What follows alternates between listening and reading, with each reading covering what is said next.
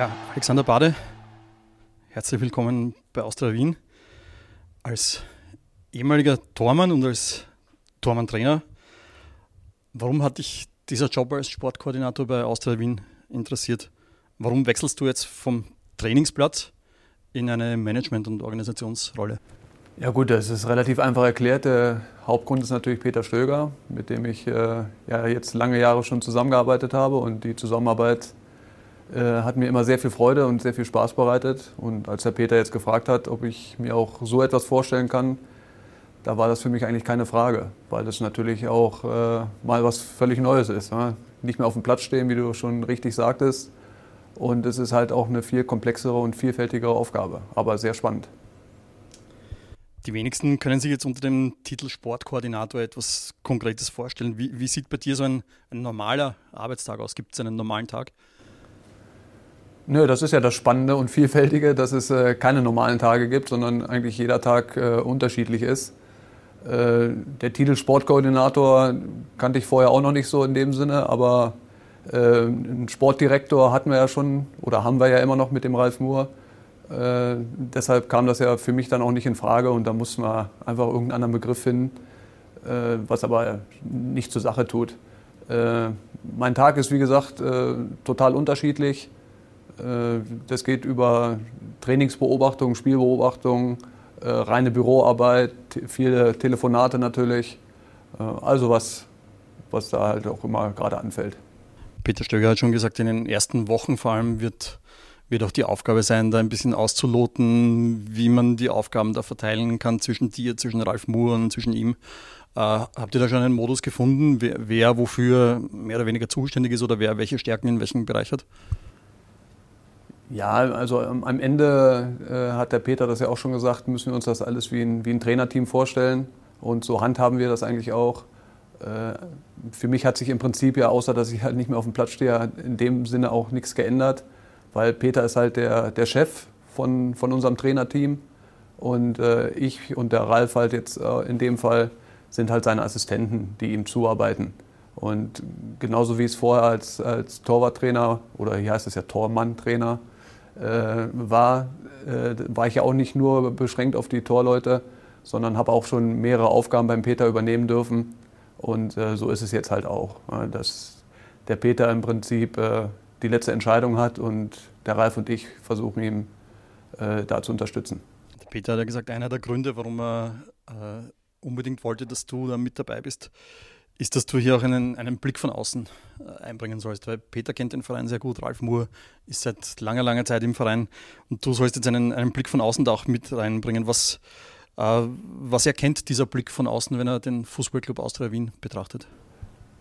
Ja, es gibt natürlich schon so ein paar Sachen, die mir auffallen, aber am Ende sind wir natürlich jetzt in der frühen Phase noch äh, mehr in der Analyse, als dass wir äh, da schon wirklich die Kenntnisse haben, die äh, tatsächlich auch bewiesen sind, sage ich mal, sondern das wird sich in den nächsten Wochen zeigen, ob die Eindrücke, die wir jetzt in den ersten Tagen gewonnen haben, ob die auch tatsächlich so stimmen. Äh, auf der anderen Seite äh, sehe ich das aber auch als, als große Stärke unseres Teams mit dem Peter und dem Ralf zusammen an, dass wir halt wirklich äh, verschiedene Backgrounds haben. Ja, dadurch äh, haben wir unterschiedliche Sichtweisen und äh, können uns da, glaube ich, sehr, sehr gut ergänzen. Du bist ja öfters auch beim Training dabei. Welchen, welchen Eindruck hast du da? Ja, dass die Mannschaft gut trainiert, dass äh, der Trainer äh, seinen Plan auch im Training äh, versucht zu vermitteln. Äh, leider können wir im Spiel halt leider nicht die Ergebnisse sehen. Ne? Das, das ist im Moment das große Manko. Äh, aber es liegt sicherlich nicht daran, dass die, dass die Jungs nicht arbeiten. Weil du gesagt hast, äh, noch in Analysephase, hast du insgesamt schon einen, einen Überblick, wie, wie dieser Club, wie dieses Konstrukt Austria Wien funktioniert, wie der Club tickt? Ja, Austria Wien ist ein, ist ein großer Verein, da gibt es gar keine zwei Meinungen. Ja. Also die Infrastruktur ist toll. Äh, also nicht nur für österreichische Verhältnisse, sondern auch in Deutschland wird es da sicherlich viele Vereine geben, die äh, uns da beneiden werden. Äh, wir haben äh, sehr viele Mannschaften, die äh, natürlich leistungsorientiert Fußball spielen. Und äh, da bin ich natürlich noch dabei, die alle im Einzelnen kennenzulernen. Ne? Also die erste Mannschaft habe ich natürlich jetzt häufiger gesehen, die zweite Mannschaft habe ich häufiger gesehen. Äh, jetzt geht es aber auch daran, dass ich äh, unsere Akademiespieler halt noch näher kennenlerne. Es ist ja Österreich ein kleineres Land, es ist eine kleinere Liga als Deutschland, es ist auch ein kleinerer Verein im Vergleich zu, zu deutschen Großclubs. Äh, wenn du sagst, das alles kennenlernen und Infrastruktur kann man vielleicht vergleichen, aber gibt, siehst du Dinge, die man, äh, du, du, hast, äh, du warst bei sehr vielen Clubs in Deutschland tätig, kleinere und größere. Ähm, siehst du da Dinge, die man, die man einfach eins zu eins übernehmen kann oder muss da auch jeder Club irgendwie seinen, seinen eigenen Weg vielleicht finden? Ja, ist schon wichtig, dass, äh, dass jeder Club so seine eigene DNA, sagt man immer so schön, dass er die schon behält und dass er die auch äh, weiterhin in sich trägt. Weil das erwarten die Fans auch, äh, dass wir uns dann nicht verbiegen, äh, sondern einfach äh, unseren Weg weitergehen, den, den der Verein über mehrere Jahre jetzt auch schon immer gegangen ist. Und dem versuchen wir natürlich gerecht zu werden. Dass man sich da auch immer einige Dinge von, von anderen Vereinen auch anschauen kann, wie, wie die das gestalten, das ist, steht völlig außer Frage. Wir können aber sicherlich nicht alles eins zu eins hier einfach adaptieren. Gibt es irgendetwas, was dir schon aufgefallen ist, wo du, wo du sagst, das, das ist jetzt für mich oder für, für uns, wenn du immer von, von diesem Team sprichst, für uns die, die wichtigste und dringendste Aufgabe? Das hat die höchste Priorität?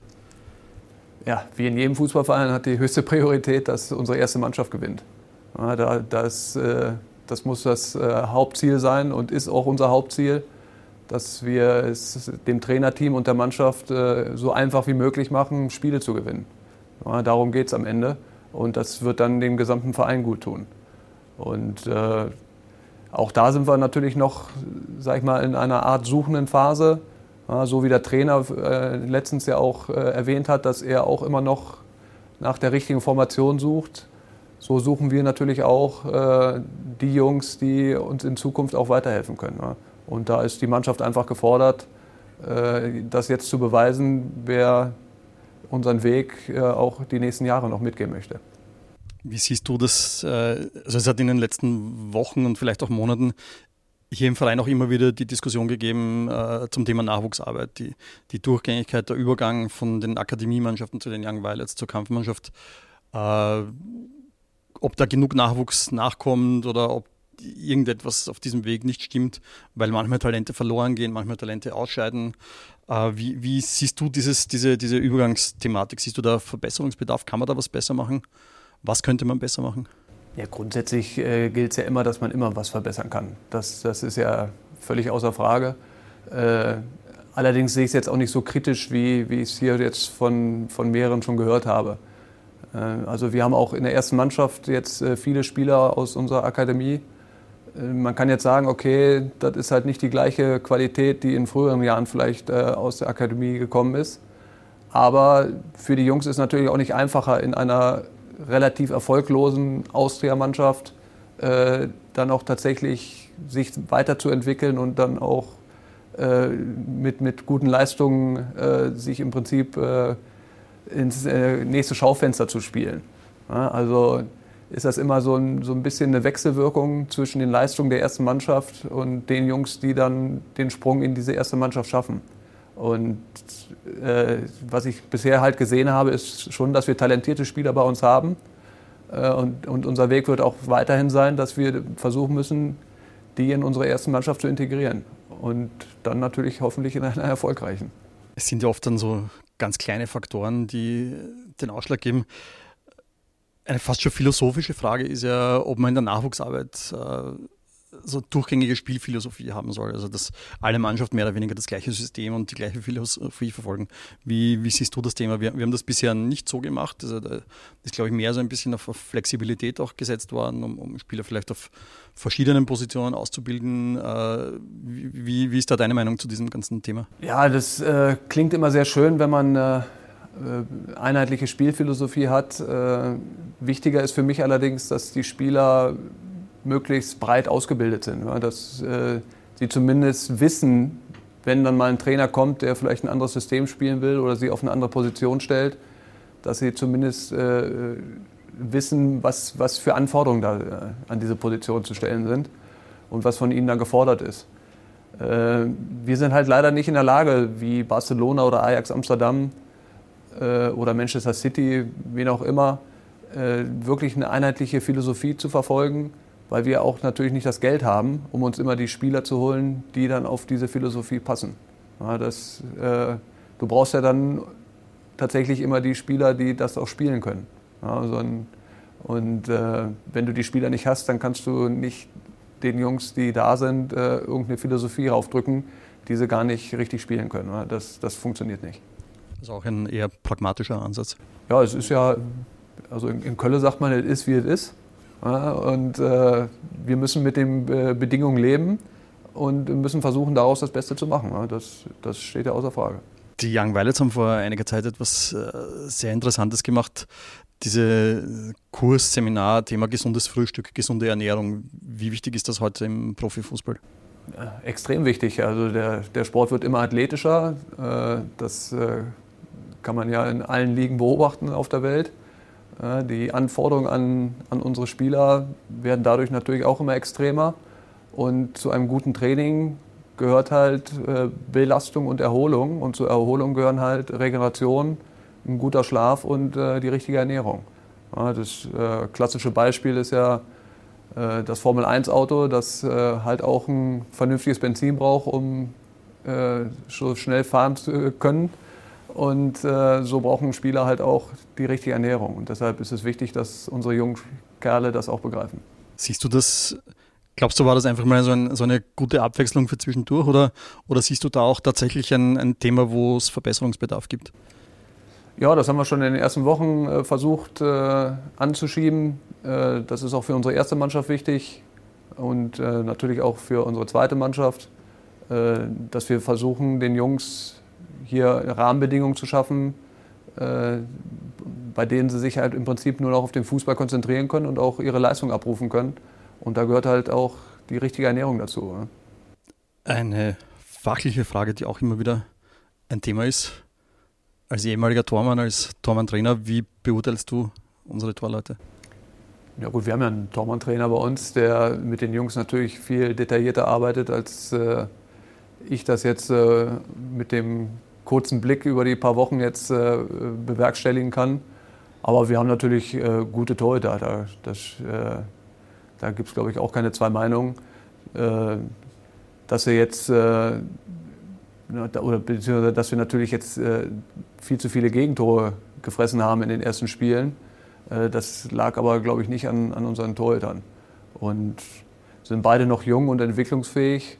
Also wir müssen mal schauen, wie gesagt, äh, dass sich alle Spieler bei uns noch beweisen können. Äh, für, für die nächste Zeit. Äh, das gilt für die Feldspieler, gilt aber auch für die Torhüter, ist ja klar. Ich habe gehört, du warst jetzt vier Tage lang auf einer Scouting-Reise in Deutschland. Kannst du etwas darüber erzählen? Ja, äh, war ja Länderspielpause und das habe ich halt genutzt, um mir ein, ein paar äh, U-Länderspiele anzugucken in, in Deutschland. Äh, war halt wichtig, äh, einfach mal einen Eindruck zu haben, wo die anderen Nationen stehen und äh, ist uns natürlich auch wichtig, dass äh, wir im Blick haben, was in, in Deutschland speziell für Talente nachwachsen. Äh, vielleicht gibt es ja mal die eine oder andere Möglichkeit, dass sich ein Talent auch über den Weg Österreich versucht weiterzuentwickeln. Und äh, da müssen wir zumindest wissen, äh, um welche Spieler es da geht, beziehungsweise was dieser Spieler kann. Und, das war im Prinzip eine reine Informationsreise. Äh, man trifft natürlich auch immer relativ viele Leute bei diesen Spielen und kann da so ein paar Kontakte noch pflegen. Also von daher war das äh, eine gelungene Sache. Das heißt, man kann ja auch aufgrund deiner, deiner Erfahrung und langjährigen Tätigkeit auch in Deutschland davon ausgehen, dass du dort ganz gut vernetzt bist wahrscheinlich. Oder? Ja, so ein, zwei Leute kenne ich da schon und äh, wie gesagt, bei den Spielen trifft man eh immer sehr, sehr viele, die sich die, die Spiele auch angucken. Ich werde auch in Zukunft äh, häufiger mal in Deutschland unterwegs sein einfach äh, auch um unseren Verein, äh, sage ich mal, in, in, Deutschland auch ein bisschen näher zu bringen. Das heißt, mit dem, was wir vorhaben und ob es da vielleicht auch eine Unterstützung aus Deutschland gibt. Weißt du auswendig, wie viele, bei wie vielen Vereinen du schon warst? Auswendig? Ja. Äh, ich habe es irgendwann mal gezählt, aber ich vergesse die Zahl immer wieder. Ich glaube, so sechs oder sieben, so in dem Dreh, vielleicht auch acht. Ich müsste selber nachzählen. Ich weiß es nicht. Aber es waren namhafte dabei, wie, wie BVB natürlich, wie 1. FC Köln. Und das waren dann die sogenannten.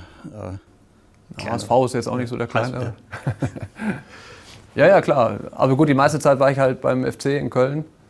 Äh, am Ende meiner Karriere hat sich halt ergeben, dass ich äh, noch ein paar Mal aushelfen, aushelfen durfte, aufgrund von Verletzungen von, von anderen äh, Torhüter-Kollegen. Äh, das war sicherlich nicht geplant und auch sicherlich nicht normal, aber dadurch hatte ich das Glück, dass ich meine Karriere dann noch relativ lange bestreiten konnte. Also ich habe ja bis fast 39 äh, dann noch gespielt. Das ist ja relativ lange. Aber du bist gebürtiger Berliner und es gibt einen Heimatverein, den du hast, zu dem es einen Bezug gibt. Ja, äh, ich bin oder ich bin 17 Jahre, na, bis zu meinem 17. Lebensjahr war ich bei Tennis Borussia Berlin und das sind ja auch die Veilchen in Berlin. Äh, wir haben auch lila-weiße Trikots gehabt. Äh, von daher kann man fast sagen, ich bin jetzt wieder zurück zu meinen Wurzeln gekommen. Okay der, na, ein bisschen ein paar fachliche Themen haben wir noch, bevor es dann, bevor es dann, äh, bevor es dann vielleicht nicht mehr ganz so ernst ist. Ähm, auf jeden Fall die, die Tätigkeit, also vom Trainer werden ja immer kurzfristige Ergebnisse und kurzfristiger Erfolg verlangt. Äh, dein Job und auch der von, von Peter, das ist ja mehr so strategisch und langfristig äh, ausgerichtet. Ähm, für wie lange hast du dein Engagement hier geplant? Ist das, ist das einfach eng an, an, an den Peter Stöger geknüpft oder man weiß ja nie, was passiert. Genau, man weiß nie, was passiert. Äh, und von daher kann ich da jetzt äh, keine Meinung zu, äh, zu abgeben. Im Fußball ist immer so viel denkbar und so viel möglich, dass ich mir das schon lange abgewöhnt habe, da irgendwelche Zukunftspläne zu machen. Wenn der Peter den Verein tatsächlich mal verlassen sollte, muss man einfach schauen, wie die Situation dann ist. Also natürlich kann ich mir vorstellen, dann auch hier zu bleiben. Vielleicht äh, gehe ich auch wieder zu meiner Familie nach, nach Deutschland zurück. Vielleicht arbeite ich mit dem Peter weiter. Es ist alles denkbar. Also da gibt es keine Pläne, sondern wir versuchen jetzt einfach hier im Moment äh, gut zu arbeiten und, und vielleicht ein bisschen was auf den Weg zu bringen und äh, hoffen dann einfach, dass wir im Stadion erfolgreiche Spiele sehen. Und dann schauen wir mal, wie es weitergeht. Aber trotzdem, dieses langfristige Denken, das hast du schon mehr oder weniger verinnerlicht. Also, dass, dass es jetzt nicht darum geht, das Spiel am Wochenende zu gewinnen, sondern. Nein, natürlich. natürlich geht es da um. Oder du denkst, du bist den Gedanken wahrscheinlich schon in der nächsten Transferzeit oder nächste Saison vielleicht. Ja, ja, ganz genau. Wir müssen natürlich jetzt schon gucken, was wir, was wir im nächsten Jahr im Prinzip vorhaben oder aufstellen wollen und wie der Weg dahin ist. Ja, ob der jetzt über eine Transferperiode, über zwei oder über noch mehr geht, äh, ich habe letztens ein Interview mit dem Per Mertesacker auch gelesen, der jetzt ja äh, die Akademie bei Arsenal London leitet. Und der hat mir gesagt, äh, der hat nicht mir, der hat da drin gesagt, dass die ersten Ergebnisse wahrscheinlich erst in vier bis sieben Jahren zu sehen sind von seiner Arbeit. Ja, und das ist ein Zeitraum, das kann ich, kann ich absolut nachvollziehen. Ja, dass es einfach eine Zeit braucht, bis äh, solche strukturellen Veränderungen auch wirklich greifen. Jetzt unabhängig vom, vom tagesaktuellen Erfolg, aber was muss passieren hier in diesem Verein und, und in welchem Zeitraum, dass du für dich selbst sagst, ich habe einen guten Job gemacht? W wann bist du zufrieden? Also das ist auch eine Geschichte, die, die lernt man im Laufe seiner Karriere, dass man sich äh, nie zufrieden gibt. Ja, es gibt im Fußball kein Zufriedensein. Es muss immer irgendwie weitergehen. Es gibt immer noch ein etwas besser. Und äh, das werden wir auch immer versuchen zu erreichen. Ob wir das dann schaffen, das äh, können dann gerne andere beurteilen. Äh, die Kritiken, und das lernt man im Fußball auch, die lassen einen relativ kalt. Ja, also gut oder schlecht, äh, wenn man sich davon leiten lässt, dann kann man in dem Geschäft nicht lange arbeiten. Peter Stöger hat das so formuliert, dass er gesagt hat, es wird immer Leute auch geben, die mit irgendetwas nicht zufrieden sind sind. Also wenn man wie Bayern Meister wird, dann kann man halt sagen, es sind, sie sind zwar Meister geworden, aber sie haben nicht attraktiv gespielt. Wenn sie attraktiv spielen, kann man sagen, ja, aber es sind zu wenig Eigenbauspieler dabei. Und so kann man das immer weiter treiben, dass es immer irgendwas geben wird, mit dem dann auch, also vielleicht nicht nur du mit dir selber, sondern auch die, die Zuschauer oder das Publikum, die Fans äh, oder Ich sage ich sag ja, im Fußball, im Fußball ist man, oder man darf auch nie zufrieden sein, ne? weil, weil es gibt immer eine Verbesserung. Ich meine, Manchester City wird mit, mit 100 Punkten englischer Meister und alles schreit, ja, warum gewinnen sie die Champions League nicht? In Liverpool gewinnen sie die Champions League und alle schreien, ja, aber wir haben 90 Punkte geholt, warum sind wir nicht Meister geworden? Es gibt immer irgendwas, was es zu verbessern gibt. Und äh, man sagt ja auch nicht umsonst, äh, Stillstand ist der erste Rückschritt. Und deshalb muss man halt immer sehen, dass man vielleicht eine, die nächste Stufe doch noch erreichen kann. Auch wenn es vielleicht utopisch ist, aber man muss es zumindest versuchen. Peter Stöger hat ja äh, bei seiner Vorstellung auch angekündigt, eben, dass, äh, dass du ihn da begleiten wirst und dass er, dass er mit dir weiter zusammenarbeiten wird. Und er hat gesagt, ja, du, du, du bist halt Deutscher. Ah. Tut mir auch leid. aber, aber er, er hat dich schon mit sehr vielen Informationen über den österreichischen Fußball mehr oder weniger zwangsbeglückt im Laufe der, der, der Jahre. Wie kann man sich das vorstellen? Ja, als äh, die zwei ja damals mit dem Manfred Schmid noch äh, nach Köln kamen, war die Austria natürlich häufiger ein Thema. Äh, sie kamen ja als frisch gebackener Meister damals nach Köln und äh, haben natürlich äh, immer geschaut, was, was ihre alten Jungs gemacht haben. Da ging es auch mit Champions League und, und alle Geschichten. Und das habe ich natürlich alles mitgekriegt und, und auch mitverfolgt. Und äh, habe natürlich auch äh, viele österreichische Fachbegriffe da schon kennengelernt, wie Stangelpass und äh, das gute alte Leihwand und was weiß ich was für neue Wörter ich da alles so kennengelernt habe. Äh, von daher war ich fünf Jahre in der Lehre für den Job jetzt. Weißt du, was ein Clasher ist und was Torleute damit zu tun haben? Ah, bitte was? Ein Clasher? Clasher. Clasher. Clasher? Clasher. Clasher. Clasher. Oh Gottes Willen. äh, wahrscheinlich irgendwas mit einem Fangnetz oder sowas? Nein, nein, nein. nein. Nicht. Okay, man, man sagt, dass Torleute einen Clasher haben. Ah. Das ist ein leichter Dachschaden. Ja, ja, ja. Ist das in Deutschland auch so? Ja, ja, klar. Torwart und Linksaußen ja. ist, Tor, die, genau. ja, ja, okay. das ist die gängige. Formel. Haben alle eine Macke, sagt man mal ja, okay. bei uns. Oder ein Spleen. Ja. ja. Warum ist das so? Äh, weiß ich nicht. Mir hat man immer gesagt, ich bin kein richtiger Torwart, weil ich halt keine Macke habe. Ich bin viel zu normal für, dafür, dass ich ein Tormann sein kann. Also von daher. Von Andi Ogles, einer Stürmerlegende von, von Austria Wien, gibt es ja die Aussage, wer, wer im Sommer bei 35 Grad Handschuhe anzieht, kann nicht ganz normal sein. Ich weiß, ich weiß. Habe ich auch schon gehört. Äh, ich sage auch nicht, dass ich normal bin, äh, also so völlig normal.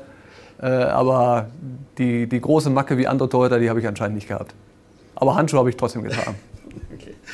ähm, ich habe mir auch ganz kurz deine, deine aktive Karriere angesehen. Ähm, auch Zeit beim FC Köln, da ist mir aufgefallen, dass du da mit, mit, natürlich mit vielen, vielen großen Spielern zusammen gespielt hast. Weltmeister Bodo Ilgner. Was gibt es zu ihm zu sagen? Ja, guter Torwart.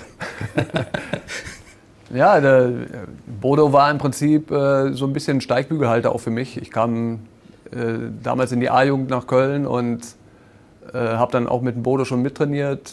Äh, bin ja dann immer weiter aufgerückt über die zweite Mannschaft, dann äh, zur ersten Mannschaft und habe dann viele Spiele auf der Bank gesessen hinter ihm. Und er war immer eine sehr, sehr hilfreiche Unterstützung für mich. Also sehr umgänglicher, auch ein normaler Torwart, ja, auch keine große Macke. Äh, in der Hinsicht haben wir uns schon sehr geähnelt. Äh, und halt wirklich ein sehr, sehr, sehr guter Torwart.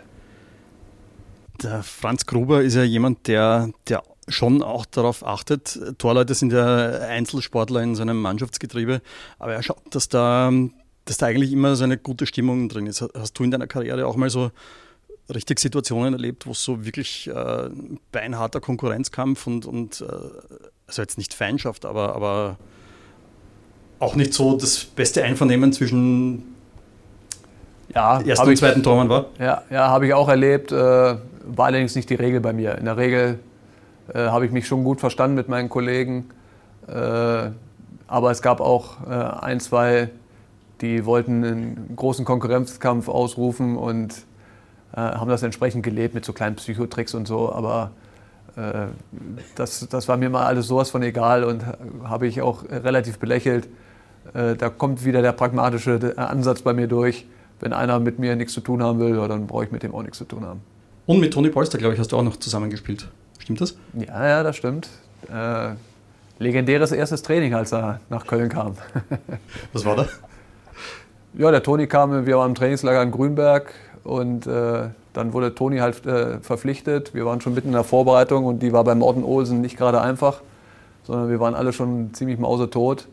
Und das Training, wo der Toni dann äh, angefangen hat, war so ein, so ein Torschusszirkel. Und äh, äh, bei jedem Tor, das er dann bei dem Tor vom, vom Bodo Egner äh, geschossen hat, hat der Toni halt eine Jubelrunde direkt auf den Platz gedreht, hat über den Platz gebrüllt, ja, wieder ein Tor gegen den Weltmeister und ist da rumgerannt und wir haben uns alle angeguckt, ey, was ist denn das für einer? Der Bodo hatte natürlich schon, na, spätestens nach dem zweiten Tor, hat er einen mega Hals gehabt. Äh, aber Toni hat das knallhart durchgezogen, hat jedes Tor gefeiert, als ob es äh, ein WM-Finale gewesen ist. So hat er sich vorgestellt in Köln. Und hat er dann ganz gut funktioniert? Ja, am Anfang, also die ersten Spiele kamen auch beim Publikum noch nicht so gut an, weil sein Bewegungsablauf ja schon äh, speziell ist, würde ich mal sagen. Äh, aber er hat, glaube ich, dann im zweiten oder dritten Heimspiel hat er direkt einen Doppelpack gemacht, wie sein Spitzname ja äh, so sagt. Und danach war er dann halt der gefeierte Held in Köln. Okay, zurück zu Austria Wien, zurück in die Gegenwart. Kurzfristiges Denken, langfristiges Denken. Ähm, was muss jetzt noch in dieser Saison passieren? Was sind jetzt noch die Ziele von, von euch und die Ziele für die Mannschaft? Ja, die Ziele von uns und von der Mannschaft, die decken sich hoffentlich. Äh, das geht jetzt einfach darum, dass wir punkten und dass wir äh, in die, in die Meisterplayoffs kommen. Das äh, muss das vorrangige Ziel sein für alle. Und daran werden wir alle zusammen arbeiten, dass wir das tatsächlich schaffen. Wir haben jetzt ein relativ schweres Programm vor der Brust. aber ist nicht so, dass wir da nicht punkten können. Also es ist ja nicht ausgeschlossen, dass wir in den Spielen auch punkten können. Und die Mannschaft muss es äh, jetzt einfach auf dem Platz zeigen, dass sie auch den Willen hat, äh, da unter die ersten sechs zu kommen. Gibt es bei euch in, irgendeiner Form ein Denken in beide Richtungen, oberes Playoff, äh, Qualifikationsrunde oder, oder ist ein voller Fokus auf, auf Meistergruppe? Ja, wir wollen jetzt erstmal, also erstmal müssen wir den Anschluss wiederherstellen, ne? das muss man auch so klar sagen. Und dann müssen wir sehen, dass wir in den so viele Spiele sind es ja auch nicht mit, mit, äh, mit den 22 insgesamt, dass wir in den paar Spielen, die uns dann noch bleiben, dass wir es dann wirklich schaffen, uns da zu qualifizieren. Und wenn wir das geschafft haben, dann können wir über weitere Dinge reden. Das war's. Vielen Dank. Sehr gerne. War schlimm? um Gottes Willen. Alles gut. gut. Danke, Alex.